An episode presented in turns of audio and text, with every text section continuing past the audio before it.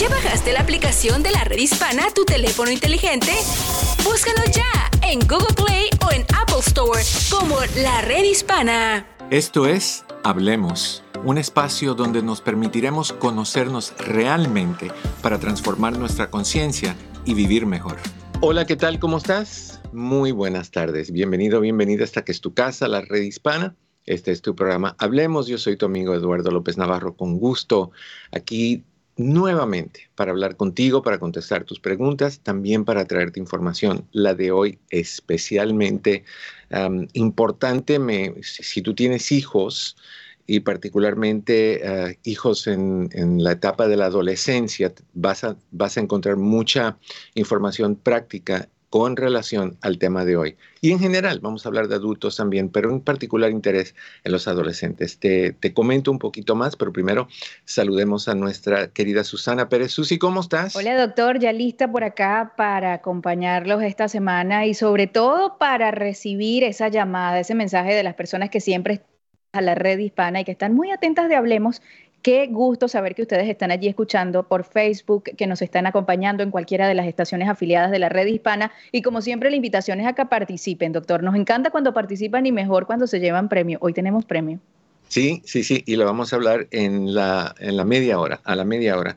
Así que vamos a anunciar al ganador de la semana pasada, te vamos a decir por qué estás buscando ganar esta semana y mucho más. Mi querido Daniel, gusto saludarte, ¿cómo estás? Saludo, doctor. Muy, muy bien aquí, con mucha, esperando esta información muy importante. Bueno, pues vámonos, yo estoy más que listo. En la prevención está la clave para vivir a plenitud. Esto es Salud al Día con el doctor Eduardo López Navarro.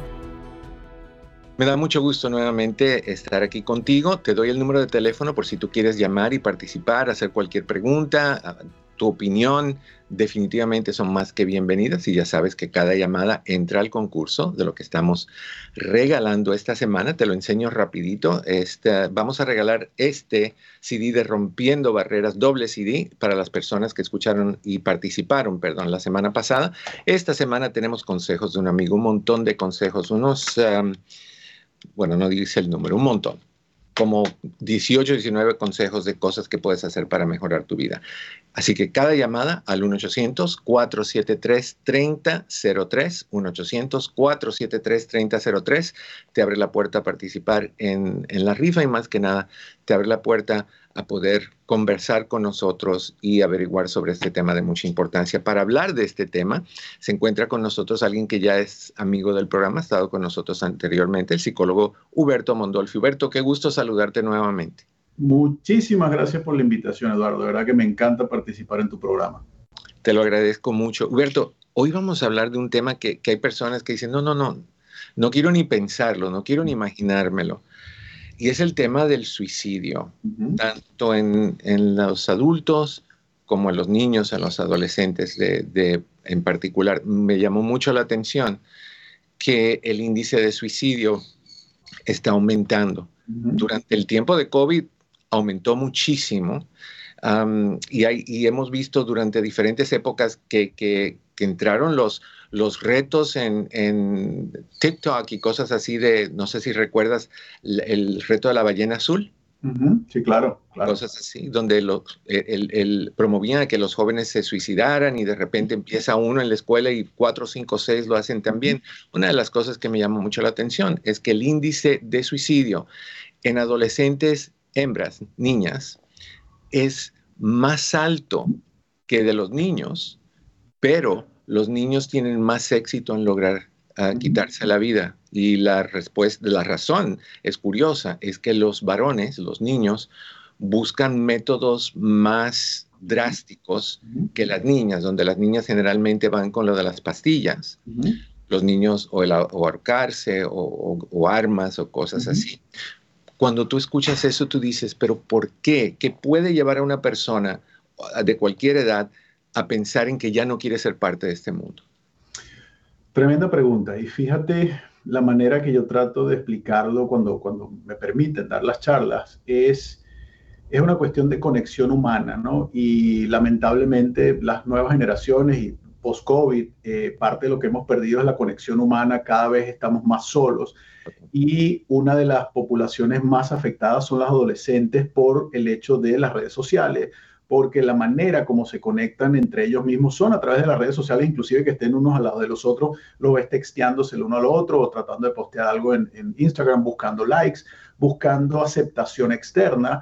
Eh, y viene la parte del aislamiento, porque no la consiguen, no saben cómo, eh, comunicarse con, con, la gente que tienen al lado eh, y empiezan a sentir obviamente el aislamiento, la desconexión, síntomas de depresión y vienen todos estos pensamientos que dentro de todo el pensamiento suicida es algo, no es que sea común, pero es algo que pasa y hay que tratar de educar a la gente que, eh, qué hacer con ellos, pero a los adolescentes no tenemos el tiempo para tener esa información. Entonces, el factor que ocurre ahí es aislamiento, eh, la dificultad con las redes sociales, eh, el hecho de que no hay conexión entre ellos mismos o entre los padres que ellos tienen. Entonces, eh, es una cuestión de autoestima, una cuestión de, presencia que no existen y no consiguen su espacio en el mundo, a diferencia de las generaciones anteriores, donde si bien había, no tanto las redes sociales, había un poco más de conexión, uno salía a la calle, jugaba, o sea, era, era otro mundo, ahora es mucho más aislado y eso influencia mucho lo que está pasando hoy en día con, con estas tendencias hacia los pensamientos suicidas y obviamente el acto de, de cometer el suicidio.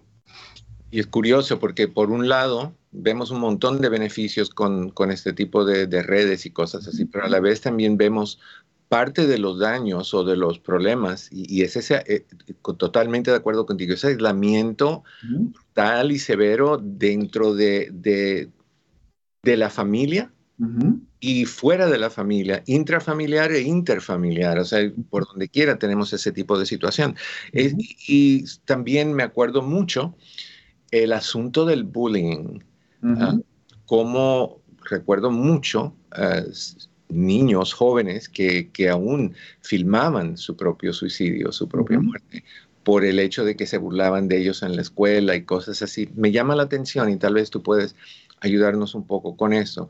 ¿Cuántas personas dicen, no, pues no a los hijos que de alguna forma comunican que están siendo víctimas de bullying y, le dicen, no, pues tú no te dejes, tú dale, te dan, tú le das, te dicen, tú le dices, no, no, no seas tonto y, los presionamos a que, a que enfrenten esto cuando, como mencionaste tú, a veces no hay autoestima suficiente. Para, para, empujar a ese joven a que tenga un enfrentamiento y las consecuencias del enfrentamiento. O sea, ¿cómo, cómo ayudamos a nuestros padres que nos están escuchando, los padres que nos escuchan, a entender la seriedad del bullying y el posible acto de suicidio conectado? Mira, es, al final es cuestión de educación y de cómo me conecto con mi hijo, que una de las cosas que pasa ahora con las redes sociales, que tienen sus beneficios, yo no estoy en contra de las redes sociales, tienen beneficios muy buenos, es la parte de aprovecho las redes sociales para no interactuar con mi hijo porque estoy abrumado con el trabajo, tengo mis problemas financieros, un montón de cosas, entonces mi hijo está en las redes sociales en la mesa y tenemos una cena, pero no hay comunicación. Entonces hay que primero romper esa barrera donde haya comunicación. La otra parte, el bullying ha cambiado un montón porque si bien en la época, pues en la época nuestra, el bullying era lo que pasaba en la clase y se iban para afuera para el, para el recreo o el terreno que estuviera al lado y entonces eh, te trabas a golpes o lo que fuese. O si no sabías cómo defenderte, entonces, bueno, lo llevabas a la casa y tu papá te decía, bueno, entonces vente y entrale a golpe. O sea, el bullying ha cambiado mucho porque ahora el bullying tiene que ver con la parte de las redes sociales. Entonces, hay que entender que las redes sociales para el adolescente es su manera y su ventana al mundo, donde mientras más likes, más, eh, más arriba en la pirámide está dentro, de, la, sociedad la escuela. Y el cyberbullying no hay manera de cómo confrontarlo, porque no sabes quién te está atacando. Puede ser un niño de otra escuela, puede ser algo que digital, entonces te ridiculiza dentro de tu mismo eh, medio y no hay manera de ir a confrontarlo eh, de frente a frente. Entonces se complica un poco esa parte y viene la otra parte, ¿cómo lo confronto? Si es un, cyberbullying, ¿cómo confronto a ese niño? Llamo, le digo a mis padres, entonces empieza la parte de la vergüenza. Si no tengo cómo comunicarme con mis padres o no tengo esa conexión con quien hablo, hablo con otro muchacho, entonces me voy aislando cada vez más porque mi ventana al mundo, mi conexión al mundo era a través de las redes sociales, pero ahora estoy ridiculizado porque me están haciendo bullying o cyberbullying, cualquiera de las dos. Entonces, no sé cómo, cómo, no tengo esa, lo que hablamos hace un ratito fuera de cámara, no tengo esa inteligencia emocional para saber cómo lidiar con las emociones, me aíslo, cada vez me aíslo más, y viene esta idea del suicidio, que para un adolescente o para una mente no tan desarrollada, el suicidio es una solución a un problema pero no nos damos cuenta que es una solución permanente a un problema puntual. Entonces, ¿cómo ahí es donde es complicado siendo padre? ¿Cómo entro en la comunicación? Pues si yo agarro y le pregunto a mi hijo, a mi hija, eh, que no he tenido comunicación, mira, este, te veo triste, te está pasando algo, el niño va a decir, o el adolescente va a decir, no, no me pasa nada, y agarra su teléfono.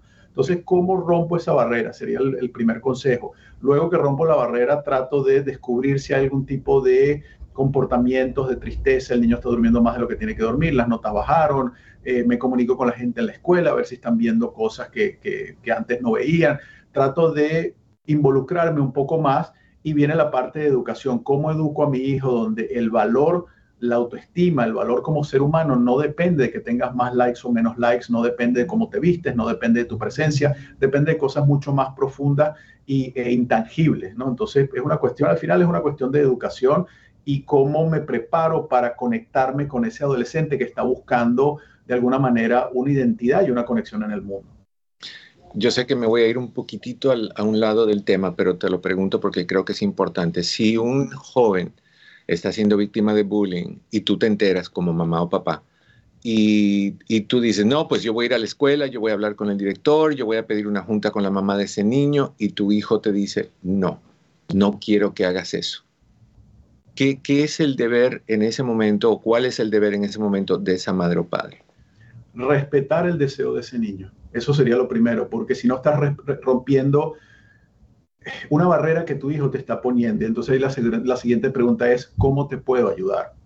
Y tu hijo te puede decir, eh, mira, no, no te metas. Ok, entonces, ¿cómo lo vas a resolver? Y entonces le pasas la responsabilidad a tu hijo y lo tratas de poner en una conversación que él te dé una respuesta clara de cómo lo va a responder, cómo lo va a, procesar, cómo va a responder a, esa situación. Y una vez que estés convencido que es una respuesta que vale la pena, le dejas. Si no, entonces le dice, bueno, si eso no te funciona, yo voy a tener que intervenir debido a que esto puede escalar, ta, ta, ta. Pero hay que respetarle los deseos, sobre todo un adolescente que está tratando de, de, conseguir una identidad, de ser un independiente. ¿no? la adolescencia, si bien es, es, una época bien compleja a nivel hormonal, también es una, una, una, una, época muy buena porque hay ideales, hay, hay, hay mucha energía, o sea, hay, hay muchas cosas que hay que darle a ese adolescente la capacidad, ok, lo quieres hacer tú por tu cuenta, perfecto cuéntame tú cómo lo vas a hacer. Y verdaderamente ponerme como padre a estar curioso, no, no a darle consejos, sino que, bueno, mamá, no sé, bueno, ¿quieres ayuda?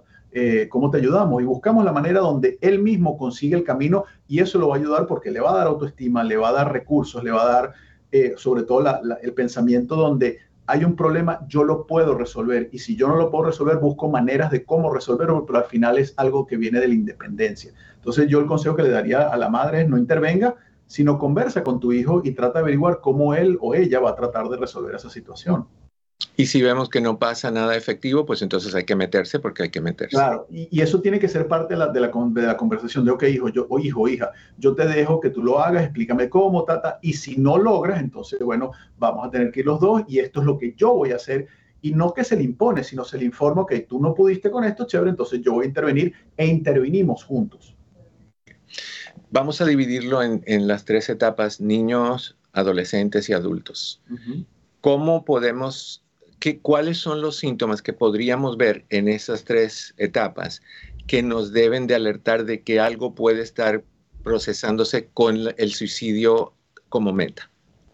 Mira, la primera etapa, la, etapa de, de, niño, o sea, preadolescente, eh, y adolescente hay ciertos síntomas que son muy parecidos. El aislamiento, la parte donde estoy durmiendo más, la parte donde no hay contacto visual con el padre, o sea, cuando viene el padre o la madre, bajas la, mirada, ves que no hay interacción con los amigos, entonces si bien antes sabías algo de los amiguitos o las amiguitas, de cómo estaban, porque se comunicaban, empieza a haber cierto aislamiento y ya no sabes, mira, ¿qué pasó con tal? ¿Qué pasó con cual? Eh, y tú lo ves que empieza como que a, eh,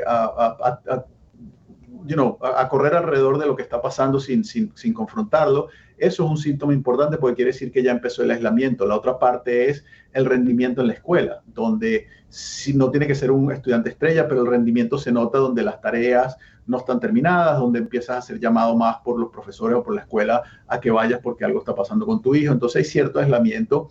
Eh, con los preadolescentes una de las cosas que pasan es que a veces ellos por su inocencia conversan con los padres y que te preguntan, ¿qué pasa si me muero? ¿No? Entonces esa pregunta es como que, bueno, entonces hay que tratar de explicarle eh, la finalidad, o sea, lo, que es el definitivo de cuando uno muere, eh, que a veces uno piensa de que morirse puede ser una solución y tener una conversación, pero empiezan a hacerte esas preguntas. Ya el adolescente no te la va a hacer porque el adolescente, el adolescente con el padre tiene una comunicación bastante limitada, pero sí empieza el aislamiento.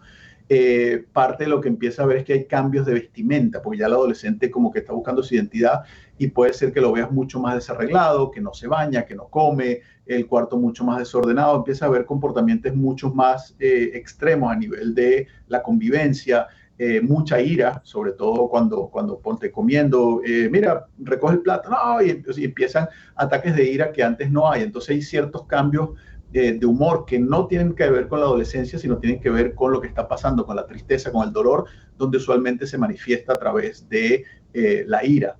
Ya cuando uno pasa a la adolescencia, es, eh, se nota más la manera como está caminando el ser humano, camina mucho más encorvado, tiene la cabeza todo el tiempo abajo, eh, no tiene amistades, no hay comunicación, hay insomnio, hay problemas de sueño, hay problemas de levantarse, rendimiento en el trabajo, pérdida de trabajo, uso de alcohol, uso de drogas, también es otro de, de, los telltales. Entonces, yo lo que vería primero es que de repente hay un cambio y sobre todo un cambio emocional en tanto el niño, el preadolescente, el adolescente o el adulto. ¿no? Eso, eso, es una de, las claves que hay que tener, que hay que tener en cuenta. Ahora, háblanos un poquito sobre la conexión entre la depresión y el suicidio. Mira, eh, hay una correlación directa, porque la depresión es este estado donde hay, eh, no hay esperanza, donde no vemos la luz al final del túnel, donde todo es gris, y empiezan los pensamientos suicidas y no estamos acostumbrados. Y los pensamientos suicidas, suicidas es la manera como estoy buscando una solución. Entonces empiezan poco a poco estos pensamientos donde, ay, ¿qué pasa si no estoy? Mi familia estuviera mejor. Y empezamos a, como que a, a a, conectarnos un poco con este tipo de idea de qué pasa si yo no estoy. Si bien no estamos pensando en el definitivo, que es el suicidio, estamos viendo el suicidio como una manera mucho más efectiva y poco a poco, porque la depresión tiene una tendencia cada vez más, eh, más profunda, los pensamientos se hacen más constantes y empiezo ya a planificar, pero hay una correlación directa por el estado en que la persona que sufre de la depresión se siente, que es esta tristeza, este peso, esta, esta manera de ver vida donde no hay una solución es uno de los, factores bien importantes de, cuando llegamos a ese punto,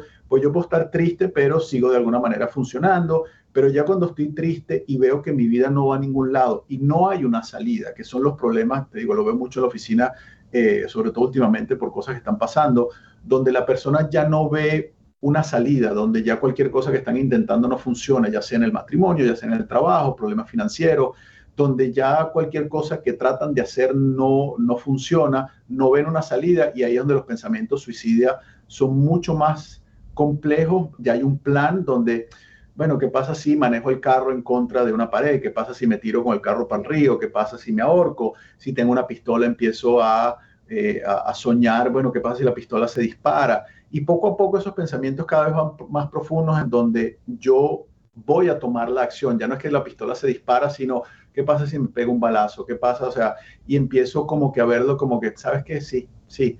Y ya eso es una persona que tiene este proceso. Hay una situación un poco más compleja con personas que sufren de depresión y son impulsivas. Si bien no tienen los pensamientos suicidas, sí tienen esta impulsividad que la han tenido toda su vida, en donde de repente están tristes plan, y se tiraron por un balcón para afuera, donde la gente dice, bueno, pero es que ni siquiera se le notaba. Estos son los casos más peligrosos porque no hay eh, no hay unos comportamientos que sean visibles, que sean fáciles de, reconocer. Más bien es lo ves triste, pero de repente ¡pac! se tiró. Pero si lo vemos históricamente, es una persona que toda su vida ha sido impulsiva. Entonces, eso es una de las partes que hay que tener mucho cuidado también. Entra ahí el, asunto de los medicamentos porque se, se, habla mucho, las personas, los papás de, niños que, o jóvenes que se les quiere recomendar algún psicotrópico, algo, algún medicamento antidepresivo, que te dicen, no, no, no, porque se ha encontrado que este antidepresivo causa que los jóvenes se suiciden. Ah, es, es es curioso porque sí puede ser el, antidepresivo que, lo, que, empuje al joven a o a la persona a esa decisión, pero también si está deprimido, el suicidio es parte de esa depresión. Entonces no sabemos si viene de la depresión o si viene del medicamento. ¿Cuál es la, la conexión ahí? Mira, yo creo que lo que hay que tratar de entender es que en la gran mayoría de los casos, y esto hay que tenerlo con mucho cuidado, la gran mayoría de los casos la depresión es una enfermedad mental de pensamiento, ¿ok? Que puede llegar a una, enfermedad mental de desorden químico, claro que sí, por la manera como vamos eh, manteniendo ese, ese, ese, ese, sentimiento, ¿ok? Ya cuando, eh, cuando es una cuestión de desbalance químico, entonces sí tengo que entrar en la parte de los medicamentos. Ahí la parte que yo le, yo le trato de educar a los padres es, hay que hacer una evaluación, a ver si es una cuestión química donde la persona necesita puntualmente un balance químico con un medicamento eh, o es una cuestión de pensamiento. Si es una cuestión de balance químico con medicamento, hay que buscar un psiquiatra que verdaderamente entienda lo que está haciendo. Y una de las cosas que pasa con la psiquiatría es que tengo que ir probando cuál es el, medicamento que le funciona a esa persona, porque no todos los, antidepresivos funcionan con todos los pacientes. Entonces, tengo que buscar la mezcla y a veces tengo que mezclar un antidepresivo con un, ansiolítico para que tenga el balance. Entonces, es un trial and error donde primero yo le indicaría a, los padres o inclusive al paciente, vamos a hacer una evaluación para ver si es una cuestión de pensamiento, vamos trabajando la parte cognitiva y de comportamiento y si no, vamos a algo puntual de unos 3, 4, 5 meses donde tratamos la depresión desde el lado químico hasta que balancemos, pero hay que tratar la parte psicológica. De, las dos hay que tratarla o solo la parte psicológica o la parte de psiquiatría con psicología al mismo tiempo, porque si no, no hay recuperación de la depresión.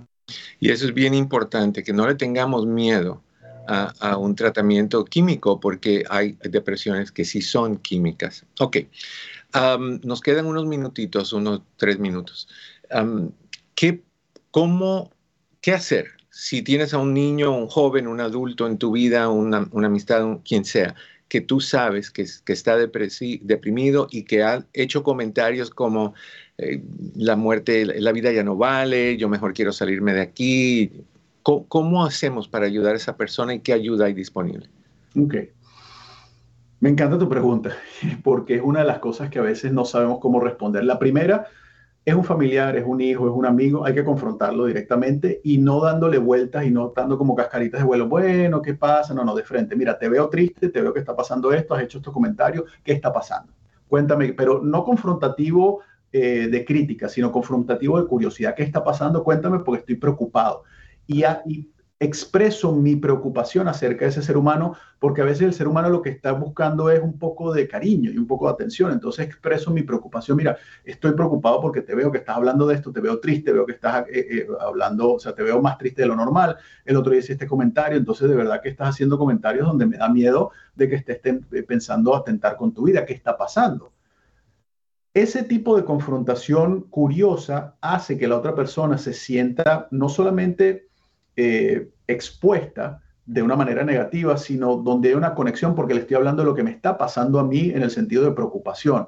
Y baja la guardia y puede decir, bueno, ¿sabes qué? Si estoy triste, he pensado mi vida no sirve para nada. Y ahí es donde trato de, de conectarme, porque a veces no es darle la solución, sino es decirle, mira, sí, debe ser difícil, tener un poco de empatías, debe ser difícil lo que está pasando. ¿Qué tal si buscamos ayuda? No, yo he tratado de buscar ayuda y no sirve, yo creo que es mejor que me muera. Si ya vemos que hay un caso extremo donde la persona con la que estoy hablando no se conecta, es importante entonces hacer lo que se llama un Baker Act, que es llamar al 911, decirle a la persona, mira, estoy enfrente de una persona que está buscando quitarse la vida, me ha dicho esto y esto y esto. La policía manda un escuadrón especial a hacer esa evaluación y si la persona eh, está dentro de ese estado de, de depresivo donde se va a quitar la vida, se lo llevan a un departamento psiquiátrico y le dan el tratamiento que necesitan porque ya es una intervención bien puntual que, que, le están tratando de cuidar la vida a esa persona. Entonces un recurso es llamar al 911 y decirle al 911, mira, estoy con esta persona que se quiere quitar la vida. Eso es lo primero.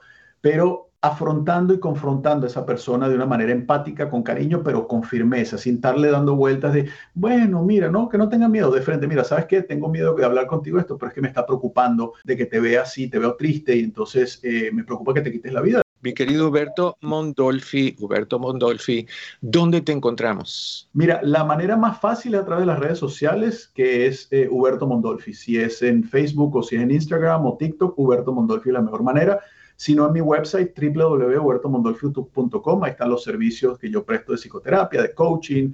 Eh, ahí me pueden conseguir. Es la mejor manera. Chévere. Mil gracias otra vez. Siempre un placer tenerte con nosotros, Huberto. Igualmente. Muchísimas gracias por la invitación. Que estés bien, gracias. Ok, ¿estás dónde? Estás en tu casa. Esto es en la red hispana, esto es Hablemos y yo soy tu amigo Eduardo López Navarro. Fuente de salud. Los padres que vivimos sumergidos en la era de las pantallas digitales y las redes sociales con frecuencia nos hacemos la pregunta, ¿a qué edad deben nuestros hijos estar expuestos a las pantallas electrónicas? Escucha el consejo de la doctora Luz Towns Miranda, psicóloga clínica. La Academia Americana de Pediatría recomienda que los bebés menores de dos años no deben ser expuestos a pantallas electrónicas porque esto tiene un efecto negativo en el desarrollo cerebral. Durante esa etapa, el estímulo más importante para los bebés es contacto de persona a persona. Por ejemplo, juegos y gestos con el rostro. Es importante que los ojos del bebé conecten con los nuestros para comunicarles que los entendemos y los amamos. Un bebé saludable será un adulto saludable. Gracias por escuchar. Soy la doctora Luz Towns. Más información y recursos en el app La Red Hispana. Un mensaje de esta emisora y de la redhispana.com. La vida es para vivir sanos. Esto es Un Minuto de Salud con el Dr. Shaps. ¿Sabías que el agua es esencial para nuestra salud y bienestar? El agua es fundamental para mantener nuestro cuerpo funcionando correctamente. Es como el combustible que necesitamos para estar en nuestra mejor forma. Tomar suficiente agua nos ayuda a mantenernos hidratados y evitar la deshidratación. La deshidratación puede causar fatiga, dolores de cabeza y dificultad para concentrarnos y nadie quiere sentirse así. Además, el agua ayuda a eliminar las toxinas de nuestro cuerpo y mantener nuestra piel radiante y saludable. Nada como un buen vaso de agua fría para revitalizarnos y hacernos sentir mucho mejor. De esa manera, tomar por lo menos 8 vasos de agua al día, dependiendo de cada quien, puede ser una gran diferencia. Hay más información y recursos en el app La Red Hispana. Un mensaje de esta emisora y de la redhispana.com. Camino al éxito. Hoy quiero hablarte de algo que puede cambiar tu vida, el crecimiento personal. Este es un proceso continuo de desarrollo en todos los niveles de tu ser, físico, emocional, mental y espiritual. Significa salir de tu zona de confort, enfrentar tus creencias limitantes y abrazar el cambio. ¿Cómo puedes comenzar este viaje transformador? Aquí tienes algunos consejos. Primero, reflexiona sobre tus valores y ajusta tus acciones con lo que realmente te importa. Segundo, establece metas significativas a corto y largo plazo que estén en sintonía con tus aspiraciones. El crecimiento personal es un viaje sin fin. Acepta los desafíos y celebra las victorias en el camino hacia la mejor versión de ti mismo. ¿Y tú? ¿Qué estás esperando? Empieza tu viaje de crecimiento personal hoy mismo y descubre tu verdadero potencial. Hay más información y recursos en el app La Red Hispana. Un mensaje de esta emisora y de la redhispana.com. Planeta Azul. La temporada de huracanes continúa y debemos estar preparados. Saber cómo proteger tu hogar durante un huracán es esencial para tu seguridad y la de tu familia. ¿Te has preguntado si debes dejar las ventanas abiertas o cerradas durante un huracán? La respuesta es clara. Cierra todas las puertas y ventanas. Para proteger tus ventanas, considera estas medidas. Instala paneles de protección de huracanes, ya sean de madera, metal o plástico. Asegúralos con clavos o pernos. Y si no puedes proteger el exterior, crea un refugio interior lejos de las ventanas, como un baño o un armario bajo las escaleras. Recuerda estar atento a las alertas meteorológicas y seguir las recomendaciones de las autoridades locales. Tu seguridad es lo más importante. Juntos podemos enfrentar los huracanes de manera segura. Un mensaje de esta emisora y de la redhispana.com. Para vivir mejor. Oye tú, sí Exactamente tú, estoy hablando contigo. Te saluda tu amigo Eduardo López Navarro. ¿Cómo estás? ¿Cómo te sientes en este momento? Sabes, a veces nuestros cerebros pueden ser como un amigo que no sabes muy bien cómo cuidar, pero que definitivamente merece un poco de atención. Y si estás buscando algunas formas geniales de darle a tu mente y emociones el amor que se merecen, has llegado al lugar correcto. Unos consejitos para ti. Ríete a carcajadas. En serio, la risa es como una mini fiesta para tu cerebro. Mira una comedia, ríete de chistes tontos o simplemente ríete de ti mismo. Tu mente te lo agradecerá. Ten cuidado de no reírte de los demás. No todos estamos abiertos a ese tipo de acción. Pruébalo y verás. Hay más información y recursos en el app La Red Hispana. Un mensaje de esta emisora y de la redhispana.com. Conoce las herramientas para mejorar tu vida. Hablemos con el doctor Eduardo López Navarro. Y hablemos es lo que yo quiero hacer. Quiero hablar contigo, quiero, ay, ya estoy viendo que están entrando las llamadas. Quiero hablar contigo, quiero que, que, hablemos de lo que te vas a ganar. Así que, ¿qué te parece, mi querida Susana, si antes de ir con eso, vamos con la llamada? Me, parece, me parece genial, doctor. No los vamos a dejar esperar. 1-800-473-3003. Pueden llamar ustedes así como lo han hecho ahora mismo y comenzamos. Ok, vámonos con María en California. Mari, ¿cómo estás? Bienvenida a Hablemos. Hola, doctor. Este, buenas tardes. Mire, yo estoy hablando por, sí, por mi hijo. A él siempre ha, estado como uh, serio, como depresivo, pero apenas hace en agosto le dieron una un antidepresivo que se llama mirtazapine, 30 miligramos. Deletréamelo. ¿O es mir, mirtazapine? Sí, ajá. Ok. Mirtazapine, 30 miligramos. Ok, ¿y qué tal? Es que a él el primer día lo, lo sentí como que se tocaba mucho la nariz, como que no estaba en sí. Ok y así como mucha ansiedad, no sé, yo, yo he sufrido de ansiedad, pero él está pues más, ahorita empezó la universidad, está yendo a la universidad, se va manejando y pues me da pendiente porque él dice que él quiere ser un psicólogo. Ok. yo quiero ser un psicólogo. Ajá, y, pero pues me da, no sé, estará bien esta, este antidepresivo, sí es un antidepresivo, ¿verdad? Sí, es un antidepresivo y es un antidepresivo que, antidepresivo que no es nuevo, es un, es un, es el Remeron, es el, el, genérico del Remeron, ya tiene muchos años. tiene, por ejemplo, efectos secundarios, puede tener eh, la boca seca, mareos, ansiedad, confusión, eh, incremento de apetito o de peso, Ah, boca seca, constipación, o sea, estreñimiento, náuseas, ese tipo de cosas. Pero eso generalmente no pasa.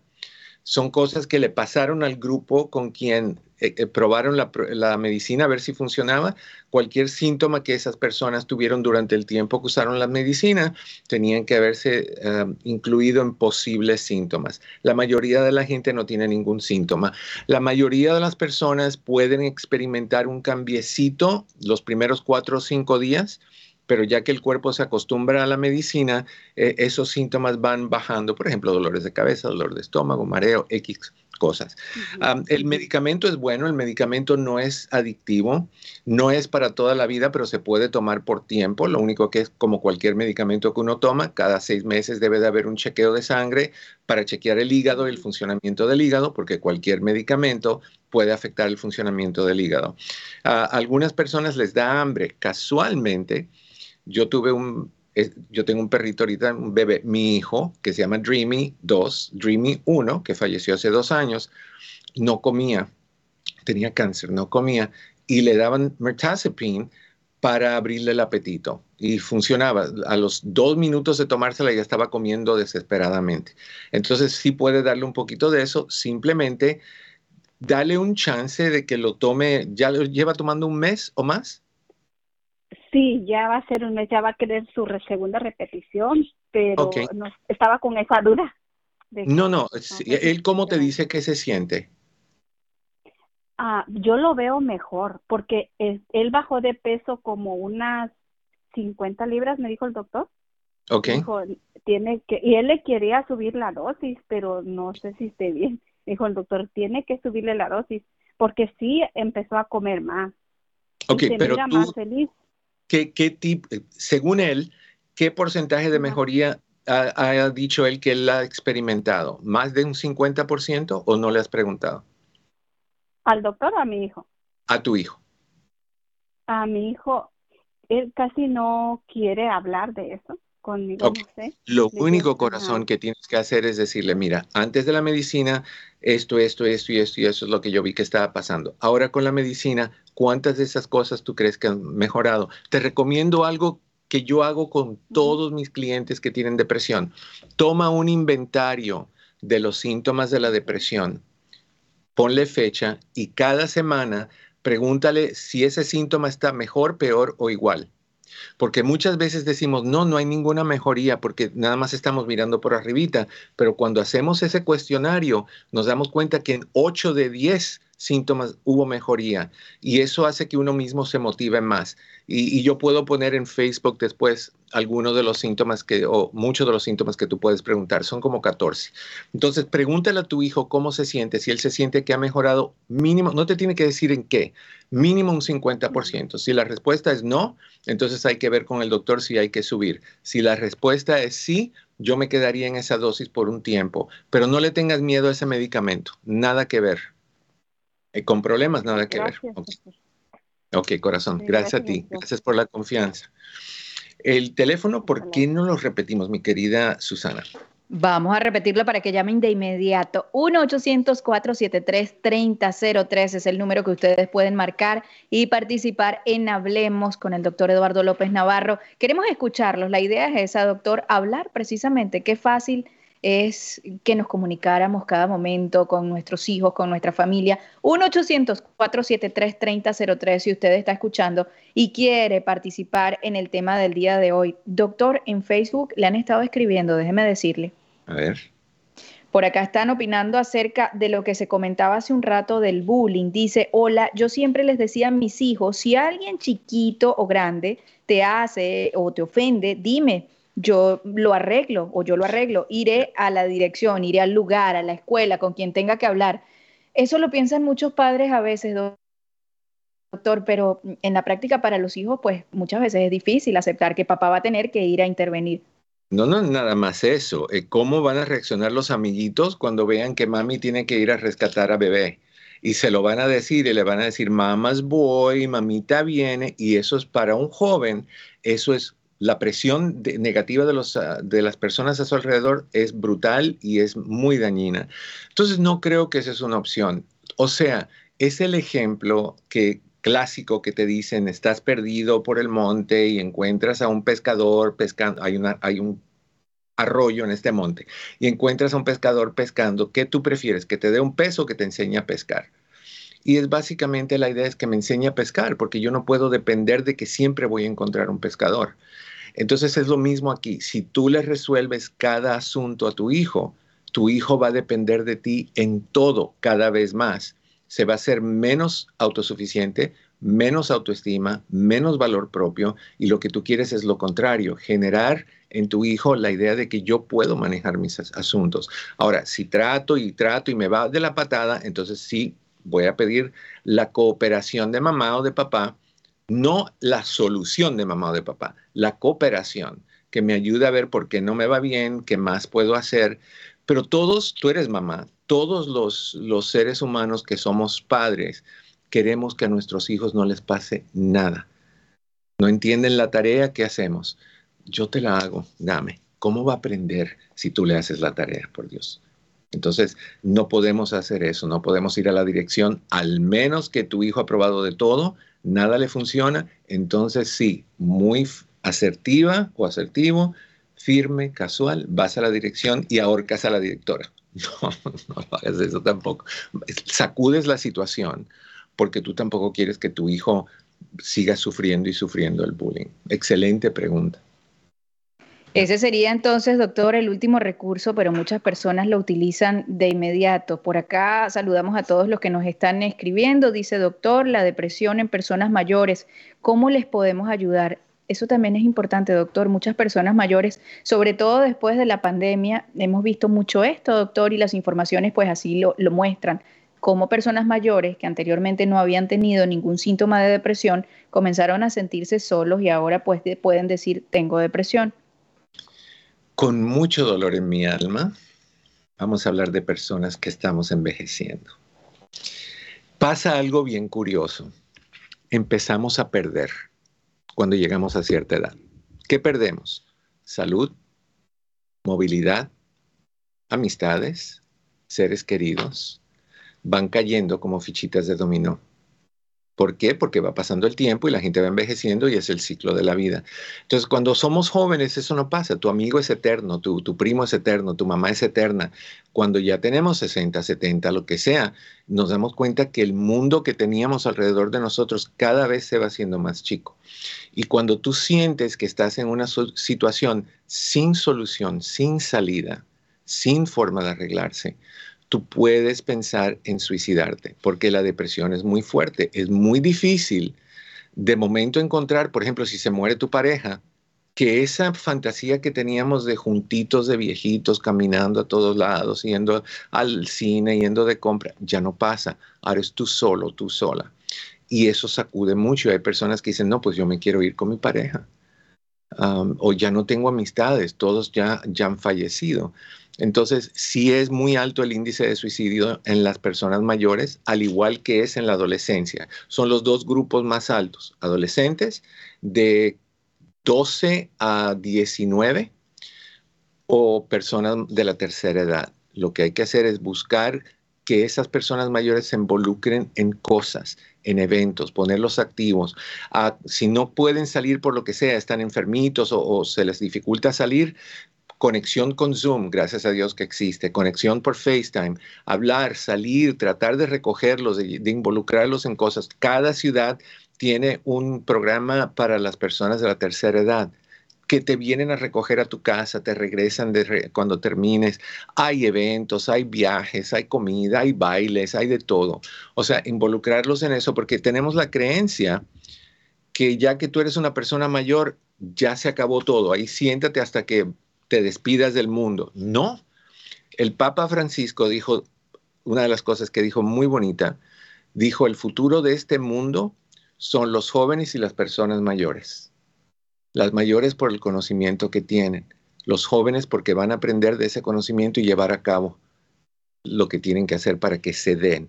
Entonces, tenemos que ver a la persona mayor no como un estorbo. Si caminan más lento, también tú vas a caminar más lento cuando tú tengas esa edad.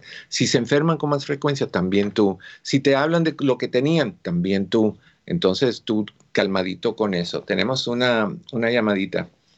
Ok, vamos con Leti en Los Ángeles. Leti, bienvenida, hablemos. Ah, buenas tardes, doctor. Leti, ¿cómo estás? Bien, gracias. ¿Y usted cómo le va? Estoy vivo, corazón. por hoy. Eso es bueno. Cuenta, ¿qué está pasando? Ya somos dos. Doctor, que ah, le quería hacer una pregunta a usted. Siempre yo tengo un problema y, y le llamo y usted me ha ayudado mucho.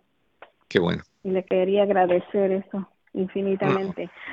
qué linda, gracias. gracias, mm. doctor. Y era, doctor, que este, ahorita tenemos un problema que tengo una nietecita de dos años y este la otra nietecita es de siete meses pero el problema que hay que nos estábamos dando cuenta que la nena de dos años estábamos viendo en el internet que para los dos años que acaba de cumplir ella, tiene que hablar a fluidas cien palabras dice pero ella la mm. verdad solo dice mamá papá lo quiero cositas así, pero ella todavía no habla bien, Y ya nos preocupó, pero estábamos, ya miramos si ella escucha, ella sí escucha, y el problema, no sé qué es, no sé si porque nació muy luego su hermanita, como que ella retrocedió, no sé qué consejo nos puede dar usted, doctor. Estás muy acertada en lo que estás diciendo y es muy posible. Acuérdate que ahora este ser humano que llegó, que no habla, que no camina, que no come sola o solo, de repente tiene la atención del mundo entero. La gente viene a ver al nuevo bebé, no a la bebé de dos años. Entonces la bebé de dos años se tiene que empezar a sentir un poquito olvidada, que hay negligencia hacia ella y la forma de buscar ayuda de gritar y pedir ayuda puede ser retrocediendo, haciendo las cosas que hace el hermanito o la hermanita. Entre ellas, puede empezar a mojar la cama cuando duerme, puede empezar a querer tomar leche en mamila o, biberón, en botella, quiere querer que la carguen, que le den de comer, puede retroceder a eso.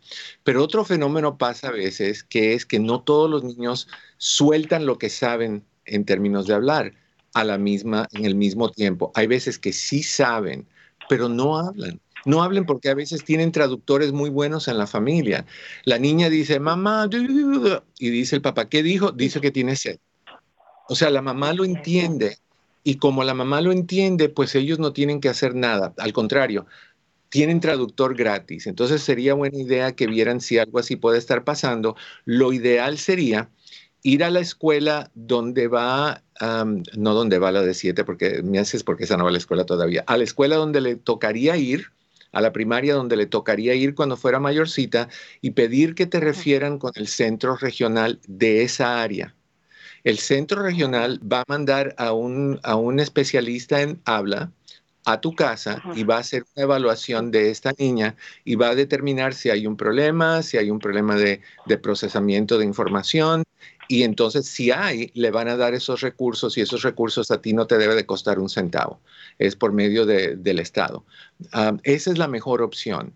Yo he visto esto en muchísimos casos, lo he visto en mi familia. Yo tuve un, tengo un sobrino que se tardó muchísimo y era porque su hermana era la mejor traductora y a él le encantaba, si no lo decía, obviamente.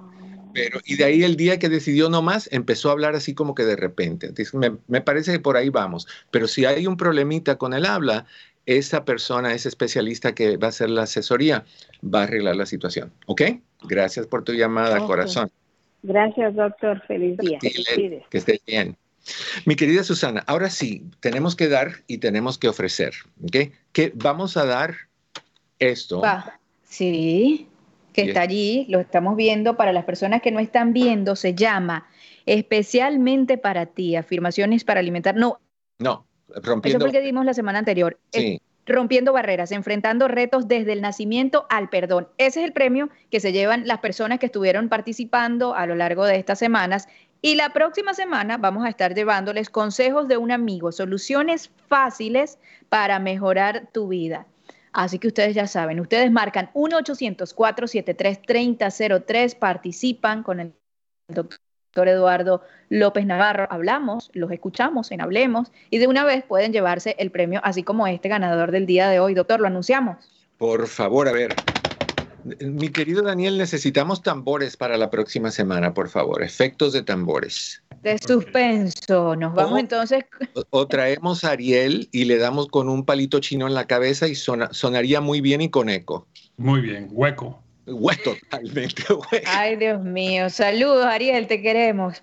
Parte del equipo de la red hispana, así es la familia de la red hispana. 1-800-473-3003. Ese fue el número que marcó nuestra ganadora de esta semana, que es María.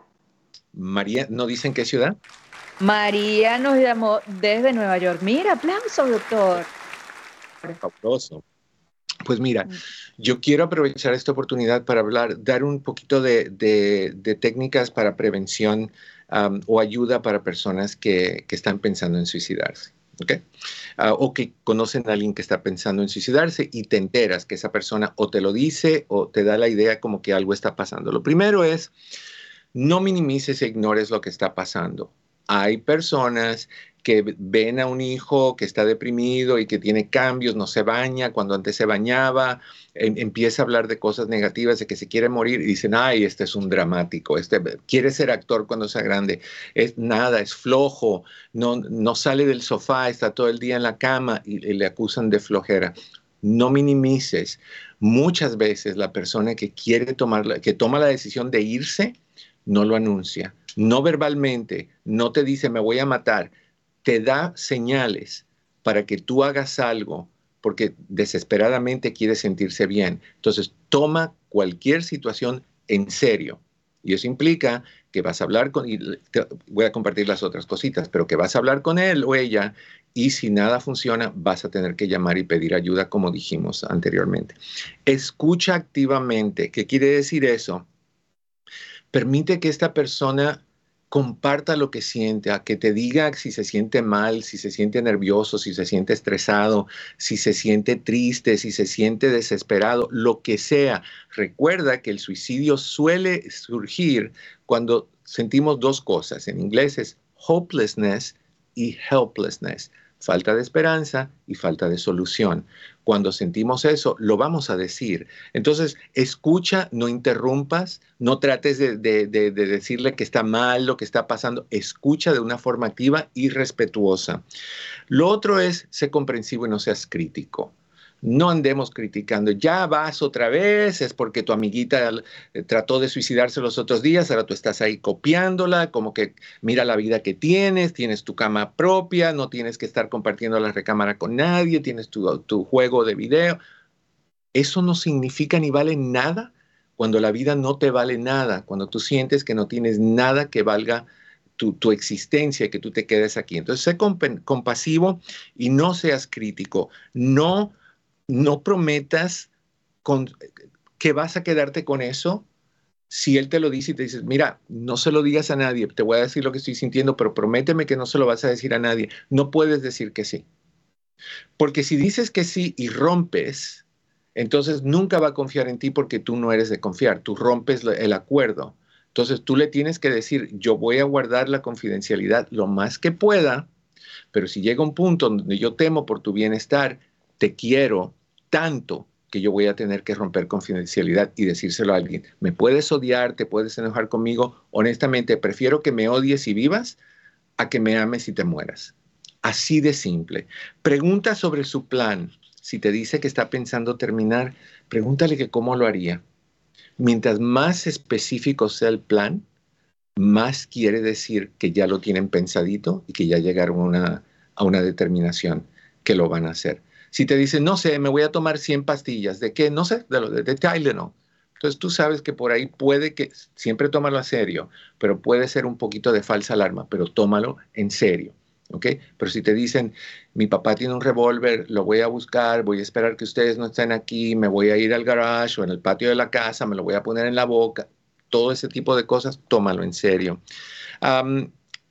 si te están diciendo que tienen miedo a hacerlo, que, sienten las ganas y no, no sienten que pueden confiar en ellos, por favor, no los dejes solos. No los abandones, no te vayas a trabajar y los dejes solos con la esperanza de que va a estar ahí cuando tú regreses. Puede que no.